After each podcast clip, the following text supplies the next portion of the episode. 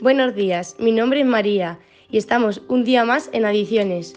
A continuación vamos a nombrar algunos mitos sobre las drogas según el Plan Nacional de Droga, con el objetivo de derribar los mitos sobre el, el tabaco, el alcohol, las drogas de síntesis, el cannabis y la cocaína.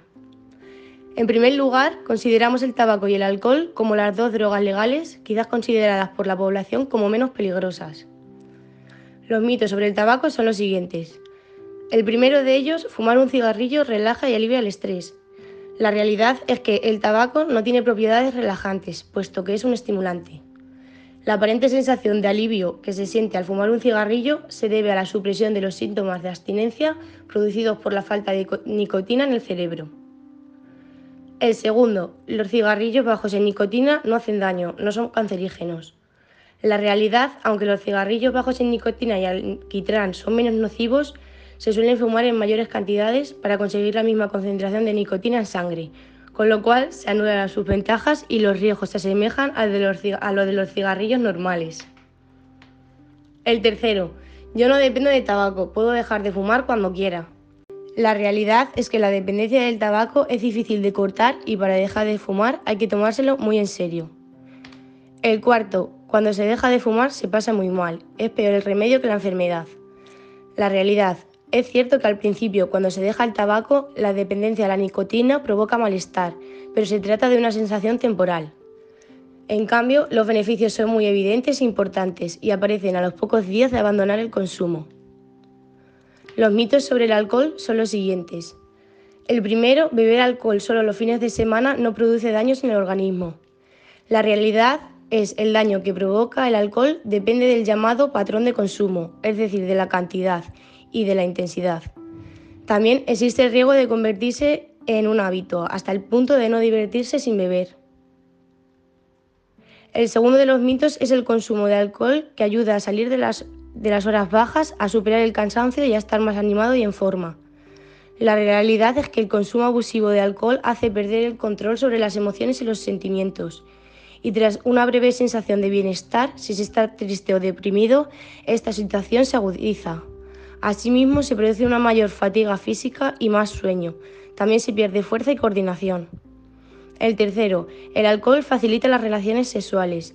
La realidad es que es al contrario, el consumo abusivo muchas veces dificulta o incluso impide unas relaciones sexuales plenas, provocando impotencia y otras disfunciones asociadas. Los mitos sobre las drogas de síntesis. Las drogas de síntesis se refiere a un conjunto de sustancias psicoestimulantes derivadas de anfetaminas y se presentan habitualmente en forma de comprimidos con colores, imágenes o logotipos llamativos, lo que vulgarmente se denomina pastillas. El primero de los mitos es, no pasa nada si solo se consume los fines de semana. La realidad es que se debe recordarse que algunos efectos graves del consumo, como es en el caso del golpe de calor, son independientes del tiempo que se lleva consumiendo.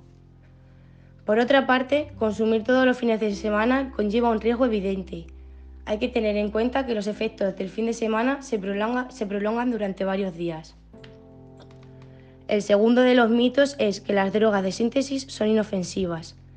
La realidad es que los efectos negativos que se producen inmediatamente después de su consumo son reconocidos por los propios consumidores. Asimismo, los consumidores crónicos admiten además graves problemas sobre la salud física y mental y también sobre su vida social. Además, las, reacciones agudas por sobredosis son relativamente frecuentes y en algunas son especialmente graves y pueden poner en peligro la vida de los consumidores. El tercero de los mitos es que son seguras y la realidad es que los, consumidores desconocen tanto la descomposición exacta de las sustancias que ingieren que en ocasiones ni siquiera se trata de la droga que supuestamente pretenden consumir, como por ejemplo adulteraciones y, las dosis y la dosis real que consumen. Cuarto, su uso es compatible con el de otras drogas sin aumentar el riesgo.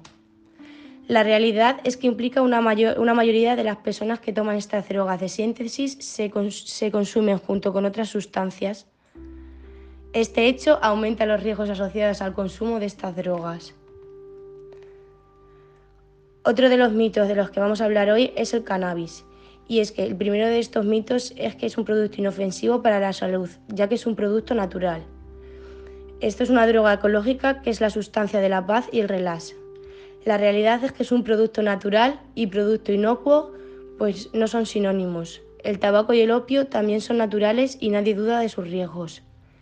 El, consumo de cannabis provoca alteraciones en el funcionamiento normal del cerebro, lo cual no es nada ecológico. El segundo de los mitos es que el consumo de cannabis puede controlarse ya que no produce adicción. Y la, la realidad es que existen estudios científicos que demuestran que su, que su consumo continuado puede producir adicción, especialmente cuando se consume en la adolescencia. El tercero de los mitos es que fumar cannabis resulta menos perjudicial que fumar tabaco. Y la realidad es que el cannabis contiene muchos de los cancerígenos y mutágenos del tabaco y en mayor cantidad. Además, la forma de consumirlo aumenta los riesgos de padecer cáncer. Tiene efecto broncodilatador, lo que favorece la absorción de las sustancias tóxicas y al igual que ocurre con el tabaco, también es perjudicial para los fumadores pasivos.